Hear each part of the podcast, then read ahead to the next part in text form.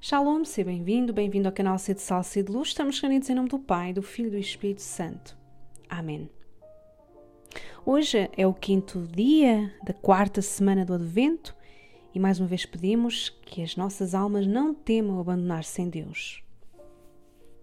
Da carta aos Hebreus, no capítulo 12. Considerai, pois, aquele que sofreu tal oposição por parte dos pecadores para que não desfaleçais perdendo o ânimo. Ainda não resististes até o sangue na luta contra o pecado. Nem sempre sabemos porque é que coisas repugnantes e contratempos acontecem conosco, porque as nossas mentes são muito insignificantes para compreender o plano de Deus. Uma pessoa é como uma criança que não sabe o motivo de ter que comer vegetais ou afastar-se das facas. Eu e tu somos como crianças diante de Deus. Crianças que estão a aprender a andar na fé. Crianças que nem sempre compreendem ou raramente compreendem os planos de Deus.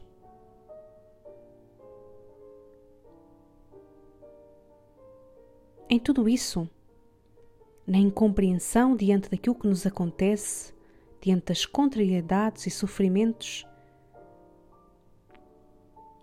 não podemos perder o ânimo. Hoje é tempo de ganharmos um ânimo novo. Porque o Senhor está próximo. Ele vai vir aos nossos corações. Senhor meu Deus, o teu filho há de vir nas próximas semanas. Que o meu coração seja uma boa terra para o receber. Que cada momento destes próximos dias sirva para eu meditar e rever a minha vida. Que na gruta escura do meu coração possas nascer uma vez mais, ó meu Jesus, e iluminar a minha alma com a tua luz bendita e aquecer o meu coração com a ternura do teu amor. Peço à Virgem Maria, Mãe tão agraciada nesta data, que abençoe as pessoas mais desfavorecidas e que elas consigam encontrar em Deus forças para trilharem os seus caminhos. Jesus, estou à tua espera, procurando ser cada vez melhor, cada vez mais humana e santa a cada dia.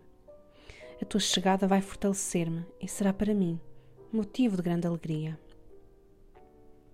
Maranatá, vem, Senhor Jesus. Glória ao Pai, ao Filho e ao Espírito Santo, como era no princípio, agora e sempre. Amém. Estamos reunidos em nome do Pai, do Filho e do Espírito Santo. Amém.